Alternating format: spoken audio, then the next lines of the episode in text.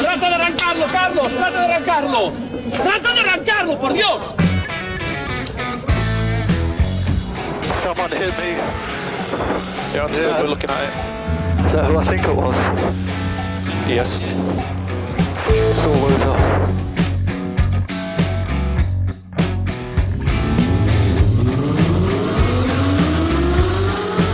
Izquierda buena más ojo corta, se cierra poco. Corta, no cortar. Para izquierda rápida. Para derecha buena más, se cierra poco. Para izquierda buena más, se abre. Acaba buena más, se abre. Sasar. Para derecha buena más, no cortar. Para izquierda rápida, ojo, se abre. Para uno. Derecha rápida, ojo, con fe.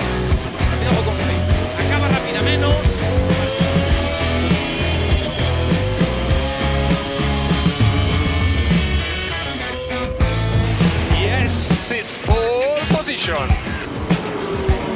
Yes! Oh, grazie ragazzi. Uh, che giro. Grazie. Hola, hola, hola, hola, hola, ¿qué tal? Muy buenas tardes, bienvenidos, bienvenidas a la sintonía del 101.6, bienvenidos, bienvenidas a la sintonía de Turbo Track. Abrimos las puertas a este espacio del motor a nuestro compañero Dani Catena. Buenas tardes. Buenas tardes y feliz acueducto, queridos oyentes. David, ¿qué tal? Eh, este sábado frío de diciembre en el que pues alguno a lo mejor nos está escuchando en directo mientras monta el árbol de Navidad. Mm, caben muchas posibilidades de que así sea, o el Belén. Eh, yo soy de montar belenes, sí. Yo este año, como tengo tanto día libre y no hace más que llover, me he propuesto montar árbol y Belén. Así que prepárense amigos y amigas porque pronto en sus mejores redes. Ahí lo dejo.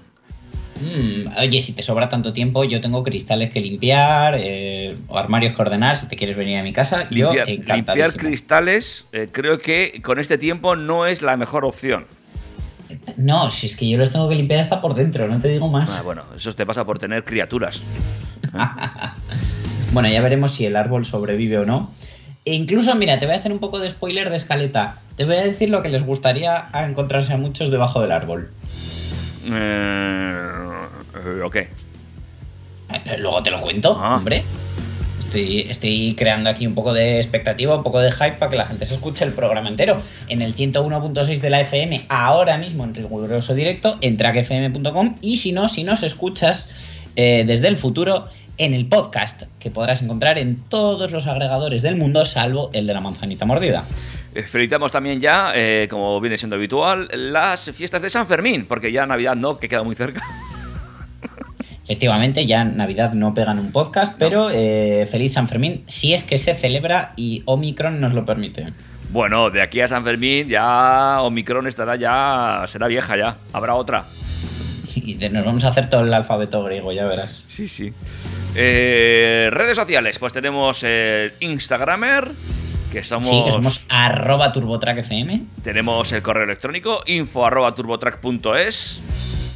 y luego el, el Facebook, la otra parte de Meta, donde estamos con ese logo chulo y nada, si pasas por ahí, pues saluda.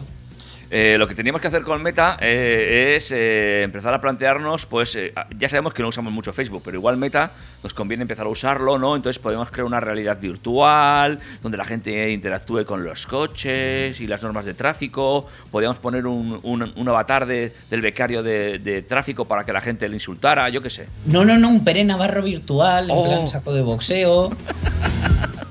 Tendríamos mucho éxito, ¿eh? Mm, la gamificación llega al TurboTrack. Deberíamos, espérate, deberíamos cortar este trozo del programa porque lo hemos dicho y habrá gente que se nos adelante. Pero bueno, ya veremos. Luego me lo pienso. Mm, ya veremos. Si estáis escuchando un corte raro, ha sido esto. Eso es. Eh, eh, no sé, eh, escaleta, pues. Venga, te cuento, porque empezaremos como siempre con la DGT y su saquito de boxeo, Que que, por cierto- está tomando medidas literalmente para sacarte más dinero. Eh, por cierto, luego me tendrás que aclarar porque creo que hace dos programas dijimos que se iban a poder repasar los 20 kilómetros por hora otra vez, pero ahora parece que otra vez no. Luego me Mira, estaba dudando si meterlo en, la, en las noticias de hoy o no, Pero he decidido que no, porque como supongo que dentro de dos semanas va a volver a cambiar la película y dentro de otras dos volverá a darse la vuelta, pues yo ya me espero a marzo, que es cuando va a entrar la ley de seguridad vial en vigor, y, y vemos qué ha pasado. Mm, vale, vale. Ok, pues Yo, vamos. vo- yo voto porque va a ser que no y que, pues eso, adelantamientos a paso de tortuga. Súper seguro. Vale. Pero veremos de aquí a marzo, aún nos queda temporada por delante. Sí, es que ya te digo, el otro día repasando, digo, iba, pero si esto dijimos que, que le habían quitado, ahora lo han vuelto a poner. ¡Ay, qué follón! Bueno, Y pues no te preocupes que lo volverán a quitar para volver a ponerlo. venga, sigue contándome más cosas. Geomindex, porque que, que no se nos olvide que es el primer programa del mes y vamos a hablar de Geomindex, que es el índice de popularidad en Internet y notoriedad, y por supuesto los coches más vendidos del mes pasado. Perfecto. ¿Y qué más tenemos hoy? Pues ya que estamos metidos en diciembre y hay que hacer la carta a los reyes, os voy a contar que Tesla tiene el regalo que todos los niños y algunos adultos van a querer. ¡Ay, qué ilusión! Tesla me va a traer algo. Mmm, qué bien. Seguiremos con Tesla, que eh, ha renunciado a una ayuda pública alemana bastante, bastante jugosa. Mm, Y terminaremos el bloque Tesla, porque me ha quedado todo muy Elon Musk, con la apertura de nuevos superchargers en España. Perfecto. Vale, pues eh, hasta ahí el bloque de Tesla, pero luego tenemos más contenido. Muchísimo, porque ya tenemos finalistas a Coche del Año en Europa 2022. ¿Quieres que te dé una pista? Sí, Son siete finalistas. vale. ¿Sabes cuántos eléctricos? Eh, cuatro. Seis. Uy, Casi. Casi. Luego ya atacaremos las ventas de noviembre de 2021. que, Ujú. ah, veremos cómo ha sido el penúltimo mes de este desastroso año. Semiconducido por. por Lo- los semiconductores. ¿Y lo que nos queda? Y bueno, el- el- luego ya en terreno de presentaciones.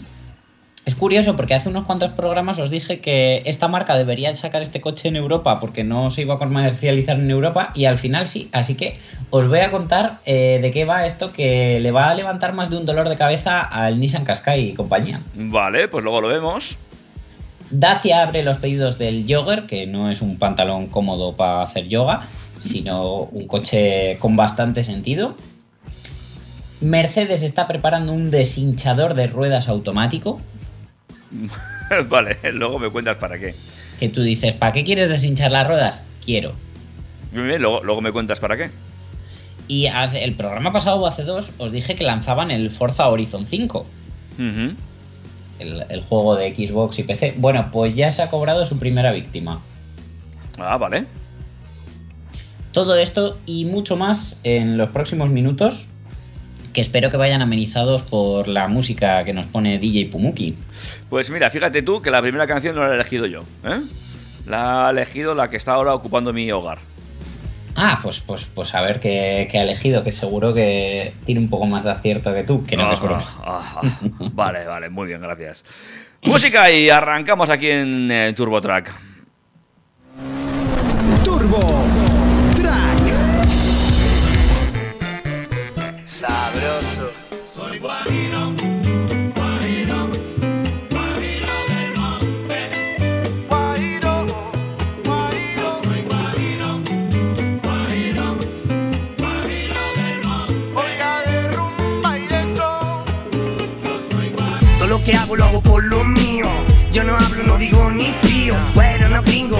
lindo, tremendo tipo, mojito rico. Pirata del Caribe, Cuba libre. Con los melazas, el infante terrible. Dice por la raza, por los tigres. A la noche balaceras de alto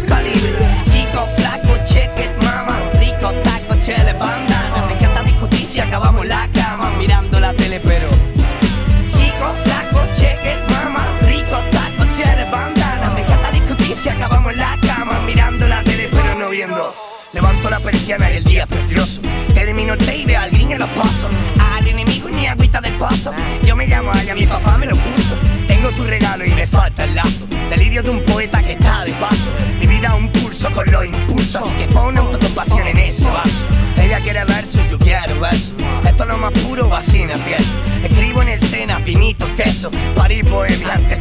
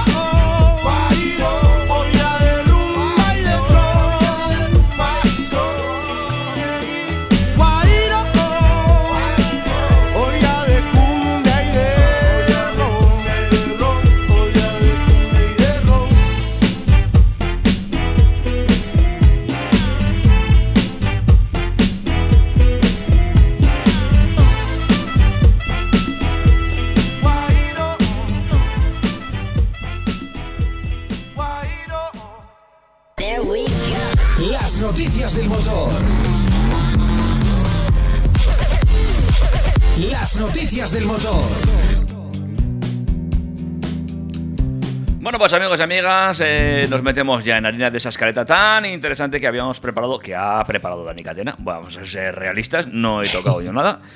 y vamos a avanzar eh, por donde nos llevan las noticias del motor de, este, de esta nueva semana. Empezamos como siempre hablando de la DGT.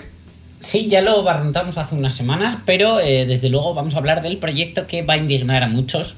Y es que la DGT está estudiando obligar a pagar más por volumen ocupado eh, a la hora de aparcar a los coches, evidentemente, más grandes. No me digas que mira que acabo de cambiar de coche. Joder. Pues sí, mira, precisamente tu caso, echando mano de todos tus ahorros, te has comprado un coche grande, pues por comodidad, por facilidad de entrar y salir, por lo que sea. Pero desde luego no van a ser buenas noticias en concreto para ti, porque dentro de muy poco los sub, monovolúmenes, grandes todoterrenos y coches de dimensiones generosas en general van a pagar más por aparcar en las ciudades, como si ya pagaran poco. Parece que va a acabar 2021 sin medidas firmes, pero de 2022 no va a pasar que la Dirección General de Tráfico autoriza a los distintos ayuntamientos de nuestro país a aplicar nuevas tarifas en base al tamaño en las zonas de aparcamiento reguladas dentro de cada población.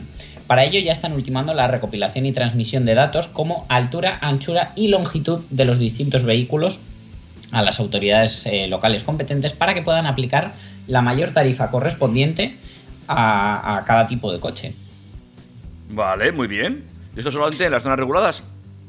Bueno, a partir de ahora no solo va a influir en la tarifa de la hora las diferentes etiquetas de la DGT que hay que llevar adosadas en parabrisas, sino que además se van a basar en el espacio. Pero en principio sí va a ser solo para los eh, estacionamientos regulados y controlados. En el primer borrador que se filtró a la opinión pública hace más de seis meses, se preveía que las nuevas tarifas estarían listas antes de que acabase 2021 para ser aplicadas, pero para variar en lo relativo a la DGT, eh, es otra medida más que se va a retrasar, aunque esta vez para bien de los bolsillos de los contribuyentes. Hombre, eh, pues sí. De todas formas, también eh, esto mm, no solamente penaliza a la gente que tiene coches grandes, sino también penaliza a las familias numerosas, por ejemplo, ¿no? Efectivamente, o sea, porque, vale, estás aparcando un monovolumen, tasa extra de monovolumen, joder, dame familia numerosa o algo, ¿no? O sea, quiero decir, en el autobús, los jubilados, las familias numerosas, etcétera, pagan menos. Pues que sea igual en el caso de, de Sí. gente que tiene un coche grande por pura necesidad. Claro, a lo que voy es que básicamente eh, habrá algunos, como yo por ejemplo, que tengamos un coche grande porque nos apetezca, pero habrá otros que tengan un coche grande por necesidad. Pero de todas maneras, al final, o sea, está claro que es un afán recaudatorio porque hasta ahora nos han vendido que iban a pagar más los que más contaminaran. De hecho, en Pamplona no, pero en ciudades como Madrid, que te obliga a introducir la matrícula a la hora de hacer el pago en el parquímetro, te cobraban en base a la etiqueta energética de tu vehículo. Vale, ok, te lo compro, hay que descarbonizar ciudades. Ahora, como todos estamos yendo a etiquetas eco, etiquetas cero, eh, y si no, a la C, a poder ser, resulta que dicen, no, pues ahora por tamaño. Ah, En fin, pues nada, está claro, pues lo que decimos, pues eh, tratando de recaudar de donde, de donde se pueda, que es lo que, lo que toca. Y al final, pues como viene aquí, pues eh, habrá que mirarlo mucho, pero evidentemente hay gente que tiene coches grandes porque tenemos, mm, nos da la gana o porque nos gustan, y otros eh, que tienen el coche grande por necesidad. Hay muchas familias con dos, tres eh, chavales que evidentemente no los puedes meter en un mini, mm, básicamente. pues nada, a ver a qué aspiramos, pero desde luego no, no pinta bien. Eh, iremos viendo a lo largo del próximo año cómo se va tejiendo esta nueva norma y si realmente llega al final a buen término. Habrá que ir viendo. Habrá que ir viendo. Lo que ya podemos ver es que Hyundai ha conseguido erigirse como la marca automovilística más valorada por los internautas españoles durante el mes de noviembre. Según un estudio de la consultora especializada Geomindex, en el que el BMW Serie 4 Gran Coupé fue también el modelo más reconocido. La firma surcoreana ha conseguido 80,25 puntos y en concreto lo más valorado por los internautas fueron las nuevas incorporaciones a su gama N de vehículos de altas prestaciones, como el, con el i20N como protagonista, así como la información relacionada con el Bayon, eh, o Bayon, como quieren ellos que se le llamen, de la gama Todo Camino de Hyundai. Ford pierde el liderato del mes de octubre, pero consigue la medalla de plata en el ranking de este mes con 79,92 puntos. La firma estadounidense ha concentrado una notable actividad en este último trimestre del año con numerosos anuncios de lanzamientos, como el caso de las actualizaciones de las gamas Focus y Fiesta, de las que ya hemos hablado aquí, de la versión GT del Mustang Mach-E o la más, la más reciente presentación del nuevo Ranger. El podio lo completa la alemana Porsche que con 76,76 puntos, gracias a sus novedades como el 718 Cayman GT4 RS, de que también hemos hablado aquí, y el Taycan GTS, o la información generada en torno al 911 GT3, han vuelto a situar a la marca de Stuttgart entre las más destacadas. A estas marcas le siguen BMW, Skoda, Renault, Kia, Mercedes, Audi y Volkswagen, cerrando el top 10 del undécimo mes del año, dominado claramente por la industria alemana de la automoción, con cinco firmas de origen bávaro. Por otro lado, el BMW Serie 4 Gran Coupé ha sido el modelo de vehículo más valorado por los automovilistas españoles con 81,38 puntos. Este modelo destaca por la combinación de la deportividad del concepto coupé de BMW con la versatilidad y polivalencia que le ofrece su carrocería de cuatro puertas con un habitáculo para cinco pasajeros y una notable capacidad de carga. A continuación, el i20N ha sido el gran protagonista de la gama Hyundai con 80,81 puntos, pese a ser la versión menos potente de la gama N, 204 caballos, 150 kilovatios, frente a los 280 que alcanzan los i30 N Performance y el que me hace a mí mucha gracia, el Kona N, el bárbaro. en el undécimo mes del año cierra el nuevo Skoda Fabia con 80,03 puntos, el top 3. La cuarta generación del modelo checo acaba de iniciar su comercialización en España y su lanzamiento se ha visto reflejado en el escenario informativo de Internet y las redes sociales. Otros modelos como el Porsche 911 GT3, el Toyota GR86, el Dacia Spring, el Cupra Formentor, el Kia EV6 o como quieren ellos que le llames EV6 y eh, el Toyota Aygo Cross eh, junto con la Volkswagen Multivan T7 configuran la lista de los 10 modelos más relevantes en Internet en el mes de noviembre. ¿Qué tenemos que decir para apoyar esto? Porque fíjate, eh, lo más comentado en internet ha sido también lo más comentado aquí en TurboTrack. Mhm. Bueno, pues eh, ahí tenemos lo que nos dice la gente de Geodix, este, eh, Geoindex, perdón. Y, bueno, yo fíjate, he hecho de menos el, el, eh, Cupra eléctrico, eh, pero lo demás me parece todo correcto. Yo creo que, que en diciembre el Cupra Born va a estar ahí ahí. No sé, no sé, no por qué, yo esperaba que este, que este me saldría por el tema del lanzamiento, que ya lo están los concesionarios y demás, pero bueno, oye, eh, también es... Yo creo que eso va, va, va, va a ser, eh, va a tener repercusión a lo largo de este mes. De todas maneras, también te digo que es que eh, el Cupra Born ya ha tenido sus, Sí, sí, sí, sí, sus sí, no, meses no, no, de éxito en Geomindex. Por eso, al por final, eso. muchas veces, para cuando el coche llega al concesionario, es que los usuarios que somos unos frikis lo tenemos ya, Ya, trilladísimo. Porque puede ser, puede ser por eso, que es cierto, pero sin más, que fíjate que yo esperaba este mes, por, me, me da la sensación, ¿eh? sin más, era una sensación puramente. Pero eh, lo demás me parece todo correcto, quiere decir que al final, eh, bueno, pues vemos lo que está ocurriendo ahí y, y- y Hyundai. Con los nuevos lanzamientos y también teniendo en cuenta que aquí no se intentar los frikis, sino la gente que está buscando coches y que ahora mismo Hyundai es una de las pocas marcas que suministra coches de una forma eficiente, pues me parece normal que esté muy arriba. Sin más. Desde luego, una, una afirmación más que correcta, David. Y entramos ya en el bloque Tesla, ¿no? Sí, ¿quieres saber lo que tienes que poner en tu carta a los Reyes? Venga, ponme. Tesla ha comenzado a comercializar su vehículo todoterreno CyberQuad for Kids para niños, un quad eléctrico que presenta una batería de iones de litio con más de 24 kilómetros de autonomía. Se trata de un vehículo de cuatro ruedas que presenta una velocidad máxima configurable de 10 millas por hora, 16 kilómetros por hora, destinado principalmente a niños de 8 años en adelante. Se vende a un precio de 1.900 dólares, esto es unos 1.680 euros al cambio, o sea que atento que ni siquiera me está pareciendo caro. No, no. Según indica Tesla, el vehículo presenta una estructura de acero, asiento acolchado, suspensión ajustable con el freno de disco trasero y barra de luces LED. La batería tarda 5 horas en cargarse por completo. Por el momento, Tesla ha indicado que solo se va a poner a la venta en Estados Unidos y ha mencionado que CyberQuad for Kids comenzará a enviarse próximamente. Los usuarios que lo hayan adquirido tardarán entre 2 y 4 semanas en recibirlo, o sea que van a andar ahí. ahí. Vaya ahí. Conviene recordar que el fundador de Tesla, Elon Musk, anunció el Tesla Cyberquad durante el evento en el que reveló su todoterreno Tesla Cybertruck en noviembre de 2019. Este todavía no tiene fecha de salida, aunque se estima que su producción comenzará el próximo año. Y de hecho, si atendemos al diseño del Cyberquad, eh, guarda mucha similitud, un, un rasgo ahí de familia con el Cybertruck, pero la verdad que es un cacharro que me ha parecido súper curioso y súper gracioso. Lo es, lo es. ¿eh? De estos juguetitos ya nos hubiera gustado pillarlo a ti y a mí en nuestra época, ¿eh? Bueno, es que a mí me dices ahora uno de estos para ir a por el pan y cosas por el barrio y no te digo yo que no, ¿eh? No, no, está claro, estaba pensando yo lo mismo. Digo, me quito el patinete, fíjate. Sí, el problema es que este no te cabe en el maletero del coche si te vas, por ejemplo, a una gran ciudad. Ya, eso sí, eso es verdad. Cosa que el patinete sí, y eso es una cosa que yo cada día valoro más. Ya. Pues tienes razón, pero oye, eh, seguro que tú ya lo has apuntado en la carta de Reyes, no para este año, sino para el año que viene, ¿eh? Eh, con la excusa de para Pablo, pero ya, ya me imagino que no. Sí, lo que pasa que claro, pasa pues como la PS5 que quiere Pablo, que le faltan unos cuantos años para poder usarla en condiciones, entonces mientras lo cuido yo. Muy bien. Qué buen padre. Yo ya sé que el premio padre del año 2021 y probablemente el 2022 Lo también me lo lleve, Sí, pero sí, no, no sí. pasa nada, con cariño a mis contrincantes. Tienes, tienes mi voto, tienes mi voto. Eh, hablando de votos y cosas públicas, ¿te imaginas que una empresa renuncia a una ayuda pública, que aquí en España es impensable? Ay, no solamente no me lo imagino, sino que no me lo puedo creer. Pues es lo que ha hecho Tesla, que ha anunciado que renuncia a 1.140 millones de euros en subvenciones concedidas por Alemania, que además que estaban concedidas ya, por la puesta en marcha de la fábrica de vehículos eléctricos y baterías en Berlín. La sorprendente decisión de Tesla se debe, según ha explicado su consejero delegado, eh, el propio Elon Musk, a una cuestión de principios y de coherencia.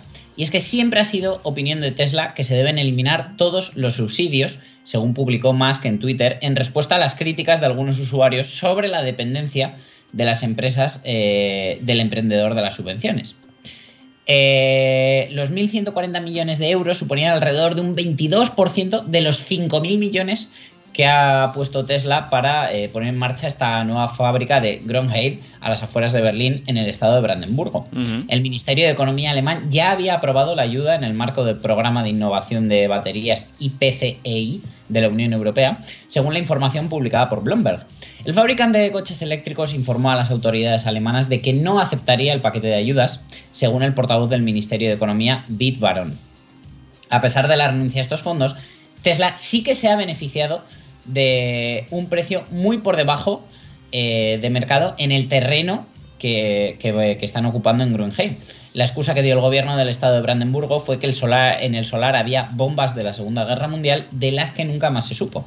El fabricante de vehículos eh, pagó 41 millones de euros por 300 hectáreas de bosque situadas a las afueras de Berlín, lo que supone un precio medio por metro cuadrado tres veces inferior al de la zona. El ahorro estimado de esta operación fue de 79 millones, pero vamos, nada para los 1.140 millones que había en subvención directa que los han rechazado.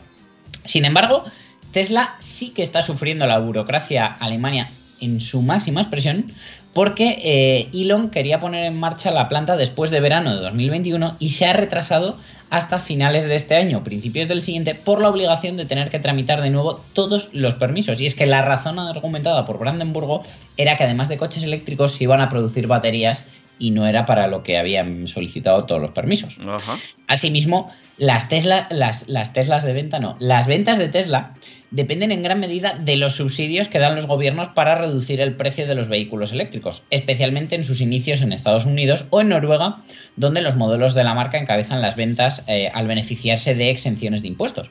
En algunos países como España, los coches de Tesla suelen quedarse fuera de los incentivos porque superan el precio máximo de venta de los vehículos con derecho a subvención. Las ayudas públicas suelen ser un factor decisivo en muchas inversiones y actúan como un elemento de atracción que a menudo decanta la balanza hacia uno de los emplazados eh, candidatos. A unos 2.000 kilómetros de distancia, la negociación para reindustrializar la fábrica de Nissan de Barcelona se centra ahora en la mayor exigencia de ayudas públicas por parte de la firma china eh, Great Wall Motors. Vamos, básicamente eh, lo contrario de la película de Tesla.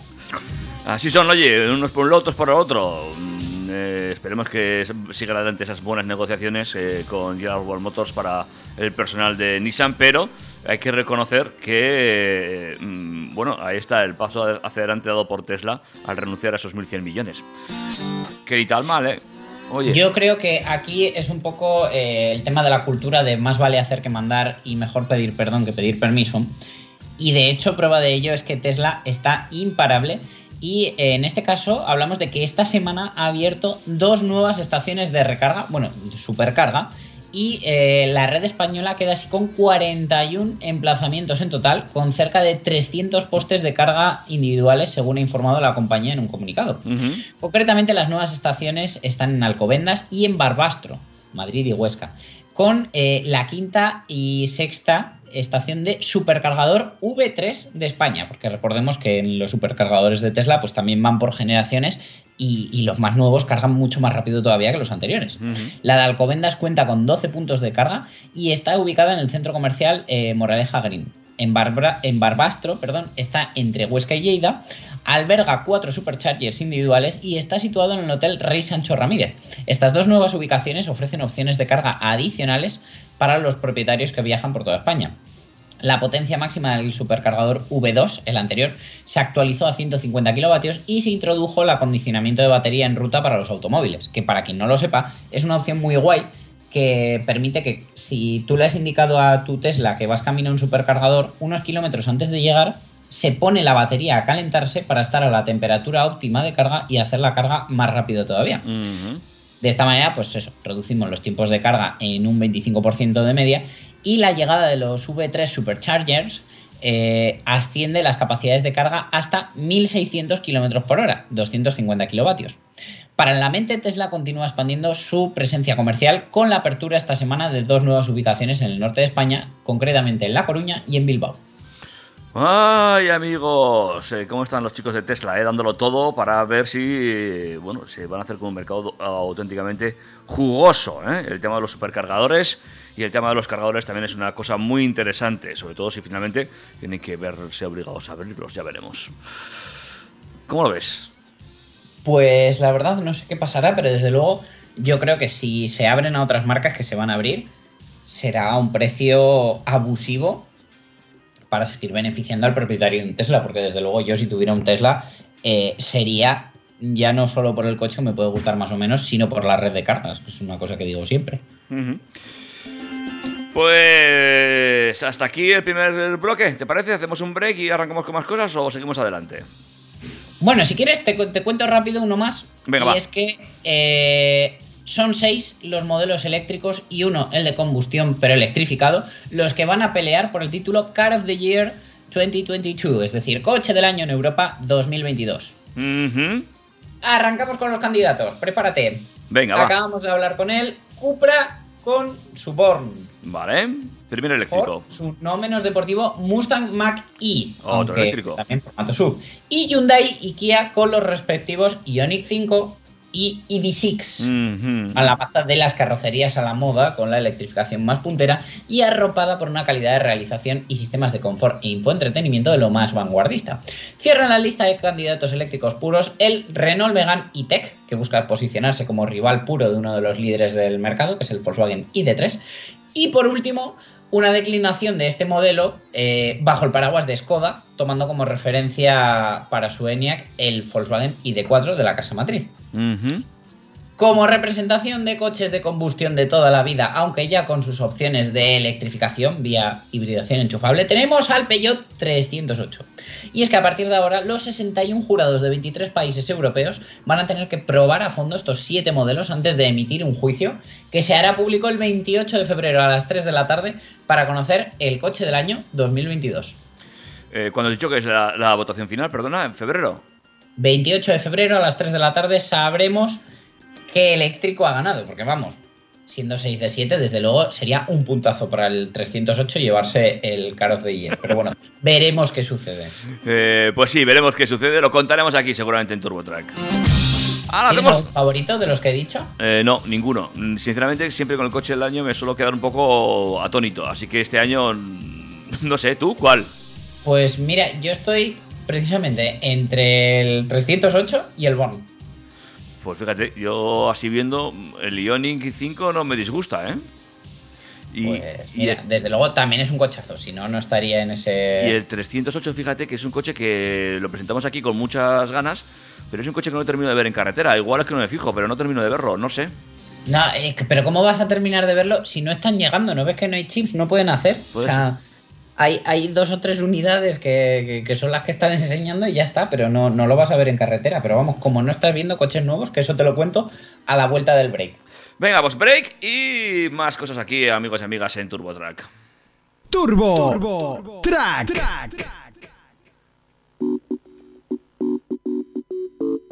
Yo, en la carpa coy, hay una carpa yeah. Tengo pila ritmo en la casa estoy. Papeles y mierda, pa' eso no estoy. Todo lo que no pide yo se lo doy. Y te queda grande, puto pussy boy. Yeah, tengo pila modo en la casa estoy.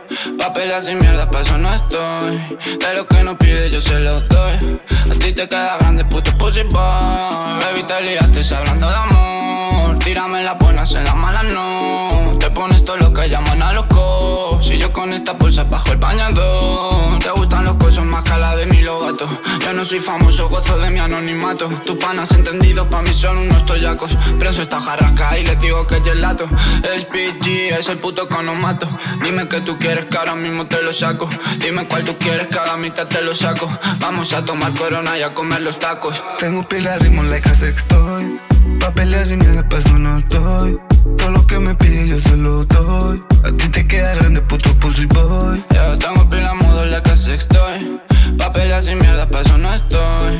De lo que no pide yo se lo doy. A ti te queda grande, puto pussy boy. Tengo buena vibra como un vibrador.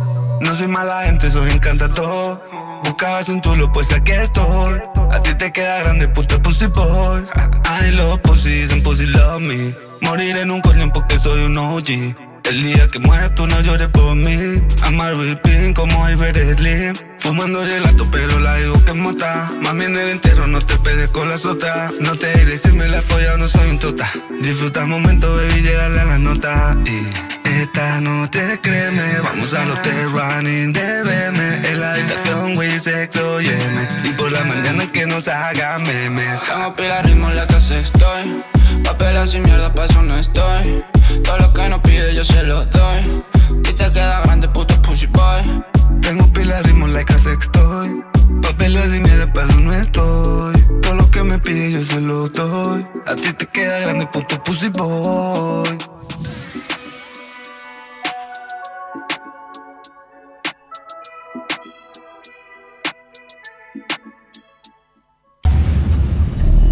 Turbo Chascarrillo.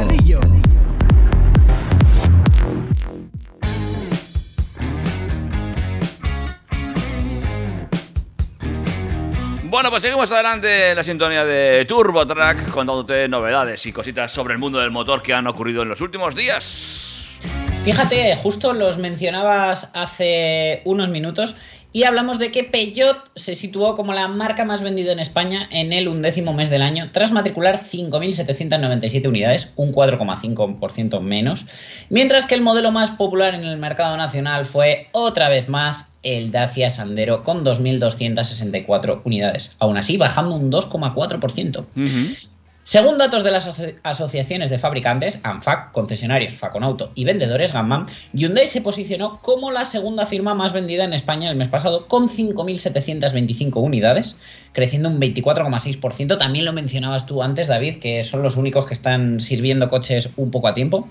Y cerrando el podio, Toyota con 5.439 unidades. Continúan el ranking Kia con 5.142, Renault con 3.936, Citroën con 3.860, Volkswagen con 3.847, SEAT con 3.817, Dacia con 3.811 y BMW con 2.773. Es curioso, esto ya lo arruntábamos a mitad de año, que marcas que antes andaban por las posiciones bajas, cuando solo les quedaran stock a ellos, iban a subir. Y así está pasando, Ujú. porque cuánto hacía que no veíamos un Citroën tan alto o un Volkswagen o un SEAT tan bajo. Sí, pues sí, sí. Bueno, lo que tiene la nueva coyuntura mundial ¿eh? del tema de los chips y alguna otra falta de materiales, pues que están haciendo, penalizando a algunas marcas más que otras, dependiendo de cómo estén manejando su estocaje y sus previsiones de fabricación. No obstante, eh, todo tampoco es malo. Lo que va de año, SEAT ocupa el primer puesto del ranking, lleva 65.548 coches, un 5%, un 5,5% más que el año pasado, mientras que Peugeot fue la segunda con 59.856 unidades, es decir, todavía están ahí a 6.000 coches de diferencia. Volkswagen se quedó con la tercera plaza con 57.106 coches. Es decir, eh, la diferencia está más ajustada entre el segundo y el tercero que entre el primero y el segundo. Siguen Toyota, Kia, Hyundai, Renault, Citroën, Dacia y BMW que eh, cierran la lista de las firmas automovilísticas más vendidas en España en el acumulado de lo que va de 2021. Por su parte, el ranking de modelos más vendidos en España en noviembre estuvo encabezado por el Dacia Sandero, con 2.264 matriculaciones, seguido del Hyundai Tucson, con 2.105 unidades. Un dato terrible, para, o sea, terrible, terrible de bueno, quiero decir, porque el Tucson es de todo menos barato. Y del Peugeot 2008 con 1.996 matriculaciones. Por su parte, el Toyota Corolla se quedó en la cuarta posición, quinta para el 208, sexta para el Toyota CHR, séptima para el Nissan Qashqai, séptima para el Volkswagen T-Rock, octava para el Citroën C4, novena para el Seat Arona, ¿vale? Y eh, hay que decir también que entre enero y octubre el Seat Arona se alzó como el coche más popular en el mercado español con 20.053 unidades, mientras que el Hyundai Tucson ocupó la segunda plaza con 18.835. El Dacia Sandero cierra el podio con 18.252 coches.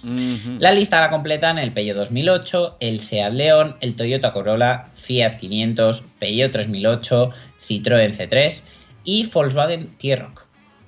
Bueno, pues ahí está la lista de los coches más vendidos. Eh, a un mes escaso de que cerremos el año y vemos cuáles van a ser las marcas que van a ocupar el top 10 eh, de este 2021, dramático 2021.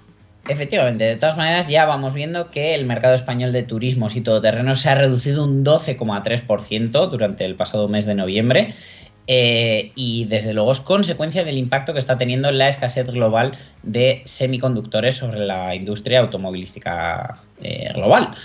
Y eh, desde luego, pues bueno, veremos a ver cómo afecta esto el año que viene, si luego hay un repunte cuando vuelva a haber stock, si no. Veremos Tenemos también, pues eso, otros titulares que, pues por ejemplo, que Grupo Volkswagen ha perdido por segunda vez en lo que va de siglo su liderazgo en el ranking de matriculaciones mensuales en Europa por fabricantes frente a Stellantis, que ha superado en ventas en el mes de, octubre, en este caso, al grupo alemán, según los datos de Hato Dynamics.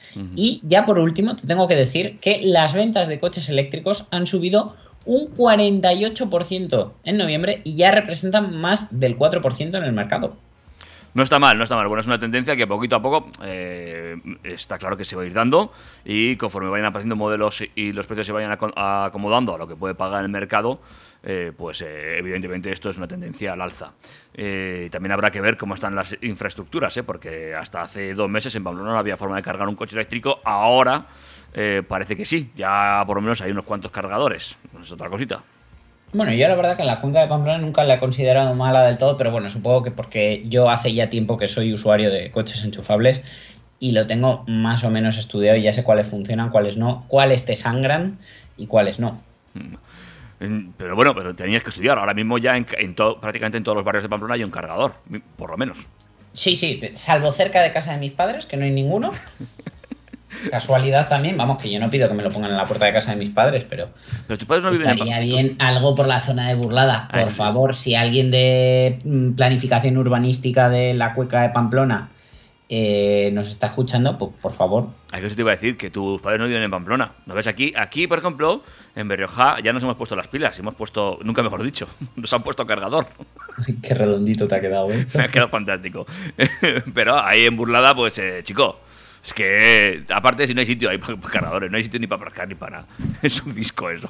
Ah, bueno, pero ya sabes que para contenedores, para pintadas nuevas y para cargadores eléctricos siempre están dispuestos a quitar los pocos sitios de aparcamiento que quedan. Nada, pues venga, eh, alcalde de Burlada, eh, estírese un poco, ¿eh? Y monte ahí un cargador. ¿eh? Aquí en Berrezar ya lo han puesto. ¿eh? que también te diré, Cizur no está muy allá. El alcalde personalmente me ha reconocido que tiene intención de instalar alguno pero no tenemos. ¿Qué pasa? Que al final yo en Cizur tengo el cargador de mi casa, pero desde luego no, no está tampoco mucho mejor Cizur en este aspecto. Bueno, pues también tirando de orejas a Cizur. ¿Alguien más? Eh, Barañain, ¿cómo está? ¿Tenemos noticias de cómo está Eh, Barañain? no, no, no, yo es que cuando voy a Barañain cargo en el Mercadona. Mercadona, eh, amigos y amigas, ese gran salvador de los eh, usuarios de coche eléctrico, ¿siguen siendo gratuitos en Mercadona? Sí, sí, sí, siguen siendo gratuitos y la verdad que eh, hago la compra gustosamente allí porque me voy con las pilas llenas. Muy bien. Bueno, pues eh, dejamos de hablar de coches eléctricos y de cargadores que funcionan y no funcionan eh, para hablar ahora de qué, que ya me he perdido. De un coche híbrido, por Ah, total. Venga, va. Te cuento. eh, Esto lo hablamos hace unos meses que dije, joder, han sacado este modelo, no se va a vender en Europa y creo que es justo lo que la marca necesita en Europa. Entonces alguien de las altas esferas de Toyota escucha TurboTrack Hombre, su y por culpa de que nosotros lo hemos dicho, han decidido meterlo en su plan de marketing de este año que viene. Su presidente, que el otro día me mandó la cesta navideña, a que ya te voy a remitirla para, para que también tengas tú tu parte. y me comentó que muy bien y que, que habían cambiado la, la estrategia de, de la marca solamente por nuestro comentario. Pues mira, se agradece y en este caso, gracias a nuestro comentario, Toyota sigue ampliando y diversificando su gama de coches electrificados en Europa de la mano de eh, más coches híbridos e híbridos enchufables. El último nuevo modelo en llegar a las filas de la marca nipona en el viejo continente va a ser el Toyota Corolla Cross, un modelo que cubre el hueco que quedaba la marca por cubrir entre el Yaris Cross y el RAV4, marcando distancias con el CHR a causa de pues, una mayor practicidad y una concepción más familiar. Este nuevo Corolla Cross híbrido se articula sobre la misma plataforma que los Corolla Berlina y familiar. Se trata de la TNGA, que suena a Tenga, que por cierto es un consolador masculino, pero bueno. La misma base que en su versión electrificada da sustento al inminente Toyota BZ4X, un modelo que ha confirmado la marca que llegará durante 2022 y tiene una versión Subaru con quien se han alineado y se llama Solterra, que les ha quedado muy bonito. Con unas medidas de 4,46 de largo, 1,82 de ancho y 1,62 de alto, una distancia de ejes de 2,64 metros por tamaño se va a situar entre los mencionados CHR y RAV4 y justo en el medio del segmento C, orientándose de paso como producto por funcionalidad y versatilidad a familias jóvenes con hijos pequeños, según ha especificado Toyota. Como curiosidad, en el apartado de seguridad, Toyota eh, se ha permitido incorporar un airbag inédito eh, para la marca hasta el momento, porque por ejemplo mi coche ya lo tiene y el tuyo también, David, que es el airbag que va situado entre los asientos delanteros, que impedirá que los eh, pasajeros delanteros puedan chocar entre sí. Habrá versiones con tracción delantera, tracción total y para estas últimas la firma recurrirá a la misma tecnología que el Yaris Cross, el sistema AWI, AWD, perdón, All Wheel Drive I, que confía en un motor eléctrico extra para ofrecer esa tracción a las cuatro ruedas. El esquema híbrido en cualquier caso está compuesto siempre por el mismo motor térmico. Se trata de la versión del Corolla 180H, pero un poquito potenciada, con ese motor 2 litros de gasolina que va a llegar a generar hasta 199 caballos. Y eh, versiones tracción total, el 0 a 100 lo hace en solo 8,1 segundos. Esto es gracias a que la versión con tracción total eh, cuenta con un motor eléctrico trasero que desarrolla una potencia de 41 caballos. Según ha dado a conocer la marca durante estos días, se trata de la quinta generación de motores híbridos de Toyota, es decir, es la última actualización del sistema, y gracias a la experiencia ganada con las anteriores generaciones eh, y ese trabajo de ingeniería que tienen detrás, el sistema es más lineal, más predecible y más controlable al acelerar, que es una de las cosas que nos quejábamos del cambio ECVT. Desde luego, pues eh, creo que es un acierto, van directos al centro del segmento. Estrenan también un sistema de infotainment nuevo, porque la verdad que el que tenían eh, era un poco televisor en blanco y negro con UHF. Y, y la verdad que creo que por fin tienen algo con lo que jugar en condiciones, porque es una marca que está haciendo las cosas muy bien, pero chico, si el segmento que se vende es el de Ateca, Tiguan 3008 y demás, leches, mm, pon un coche ahí a competir, por un coche en condiciones con tu destacable tecnología híbrida, y es lo que van a hacer. Así que eh, tiro a la diana y yo creo que van a dar en el centro. Eh, bueno, pues nos alegramos de ese nuevo modelo que va a, que va a lanzar esta gente y eh, veremos cuando lo podemos ver por las carreteras por aquí, a ver si es a lo, a lo largo del próximo año, definitivamente. De todas maneras, teniéndolo ya desarrollado y estándose eh, vendiendo en otros países, me parece lamentable que hasta octubre, noviembre del año que viene no vaya a llegar al mercado. Sí, sí, y lo, que te digo, y a ver si es verdad que llega para, para el año que viene, porque tal y como está el panorama, cualquier cosa puede pasar, amigos. Y hablamos de Dacia. Sí, porque lo que sí se supone que va a pasar es que a partir de abril de 2022 van a empezar las entregas del Jogger, aunque ya desde hoy se pueden hacer pedidos. El nuevo familiar tiene 5 plazas, con 7 a partir de enero, y propone hasta 60 configuraciones posibles en la versión de 7 plazas gracias a los asientos de la tercera fila desmontables individualmente. El espacio trasero incluye una banqueta de 3 plazas, abatible 2 tercios, 1 tercio en la segunda fila, aún así con eh, tres asientos prácticamente individuales, que está muy bien para quien tiene que poner dos sillitas, tres o dos adultos, y, o sea, dos sillas y un adulto en medio. Y dos asientos individuales 50-50 desmontables en la tercera fila. En la variante de 5 plazas, el volumen del maletero es de 708 litros, eh, medido hasta la parte superior del respaldo. Y en la versión de 7 plazas, el volumen va entre 160 litros con 7 plazas y 565 con 5 plazas. La capacidad de carga máxima asciende a 1819 con los que podremos hacer mudanzas con todas las banquetas abatidas. Este modelo estrena el motor de gasolina TCE de 3 cilindros con 110 caballos, eh, con caja de cambios manual de 6 velocidades. Pero es que además va a llegar con tecnología GLP, con una autonomía que puede llegar hasta los 1000 kilómetros, que la verdad es bastante, bastante eh, interesante. Mm. Y lo mejor de todo es que a partir de 2023 nos van a hacer esperar, va a llegar una versión híbrida no enchufable, una versión totalmente eh, híbrida con etiqueta eco, directo también a la diana de Toyota, como hablábamos antes. El nuevo Jogger dispone de tres niveles de acabado, Essential, Comfort y una serie limitada Extreme. Esta serie limitada de Stream está súper equipada y con todo incluido de serie, todo el catálogo, no tiene opcionales, que se encuentra en todos los colores de, de carrocería, salvo azul rayo. En el mercado español, el nuevo Dacia Jogger se va a comercializar con un precio de partida desde 14.990 euros, eh, pero evidentemente siempre con promociones, ligado a financiación y demás. Pero me parece, como te digo, todo un acierto de coche. Atentos, ¿eh? porque este coche puede hacer mucha pupita a los grandes de algunas marcas. ¿eh? Con esa tercera fila, con ese maletero gigantesco y con esa tecnología GLP. Ya veremos cómo se va comportando, pero es cierto que Dacia poquito a poco bueno, se está planteando ahí y además sabemos que está mejorando la calidad de su producto final, o sea que ni tan mal. Ni tan mal, ni tan mal. Eh, hablando de grandes marcas y de y de batacazos o no batacazos. Mercedes está desarrollando un sistema que es capaz de desinflar las ruedas. Vale, y esto, dirás, esto tiene ¿para una qué? explicación. Eso es, Por ¿para qué? supuesto. Hablamos de un desinflador de ruedas en casos de emergencia. Y es que, de acuerdo con la información publica- publicada por varios medios locales, la compañía alemana habría presentado la patente de esta nueva tecnología que pronto podría ser realidad en algunos modelos. La idea que han desarrollado los ingenieros de Mercedes es un dispositivo de frenada alternativa que funciona en colaboración con una válvula que reduce la presión de los neumáticos, ya que en caso de frenada de emergencia los neumáticos se deshincharán para ayudar a reducir la velocidad.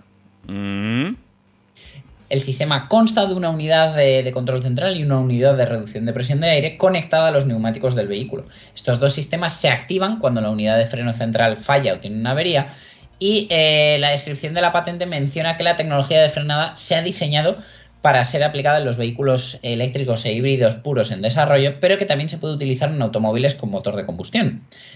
Básicamente se trata de que eh, desinflando las ruedas se puede mejorar la frenada de emergencia de cualquier tipo de coche.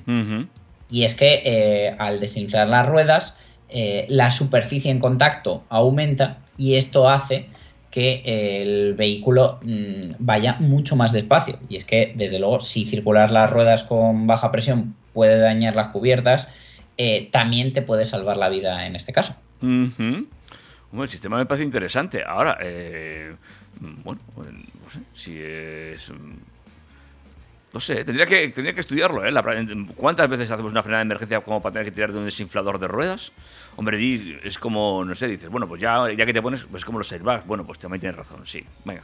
Venga, Yo creo que ya es lo último de lo último del coche. Dice, mira, mm, te vas a pegar el galletón del siglo. O sea, ¿qué más puedo hacer? Desinflo las ruedas y que esto se pare lo antes posible. Sí, sí, puede ser, puede ser que vayan por ahí los tiros, ¿eh? No, no está mal. Eh, más eh, microchips para el coche. Lo que está lleno de microchips, sin duda, es una videoconsola. Sí.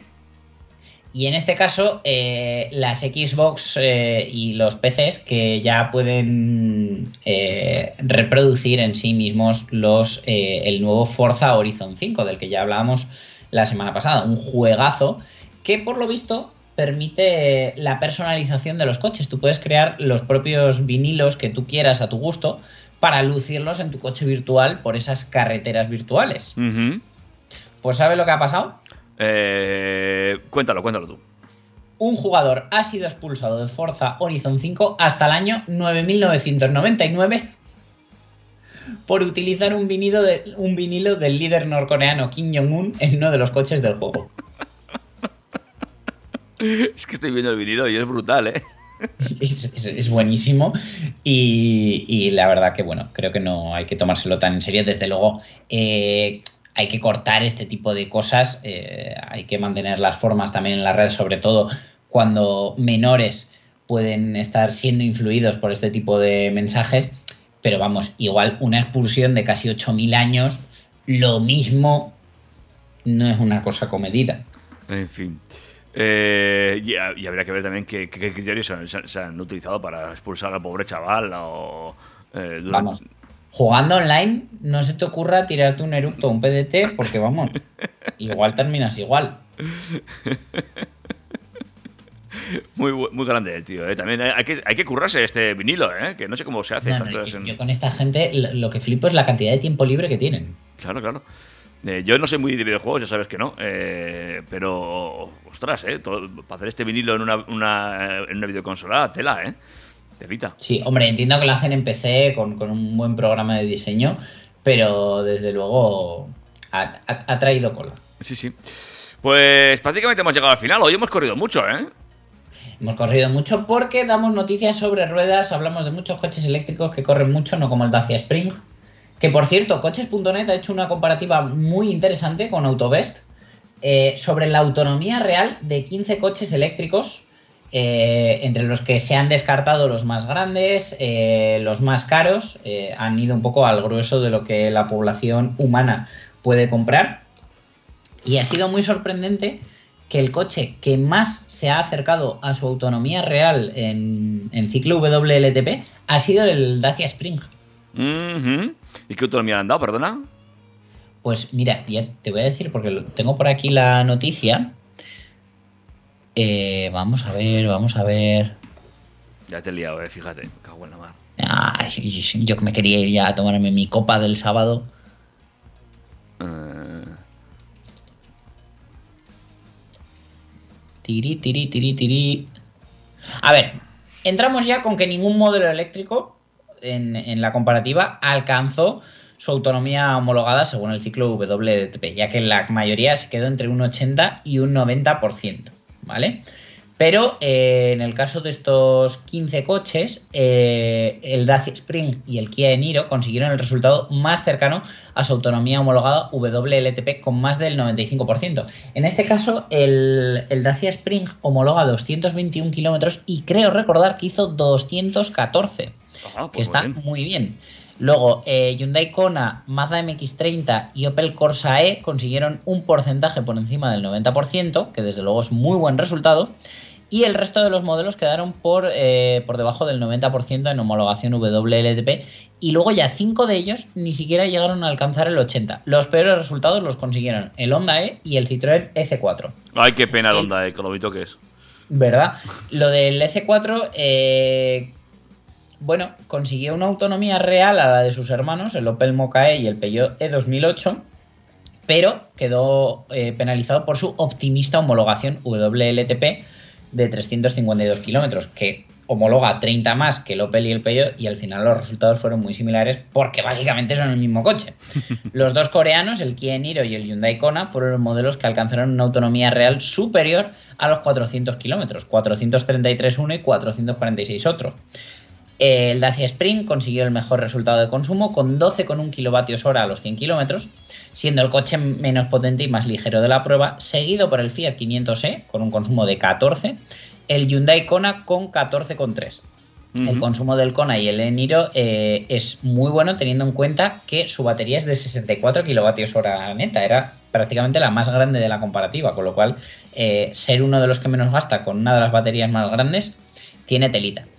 Todos los coches probados, excepto el ID3, necesitaron más de un 10% de energía eléctrica añadida para completar la recarga de sus baterías.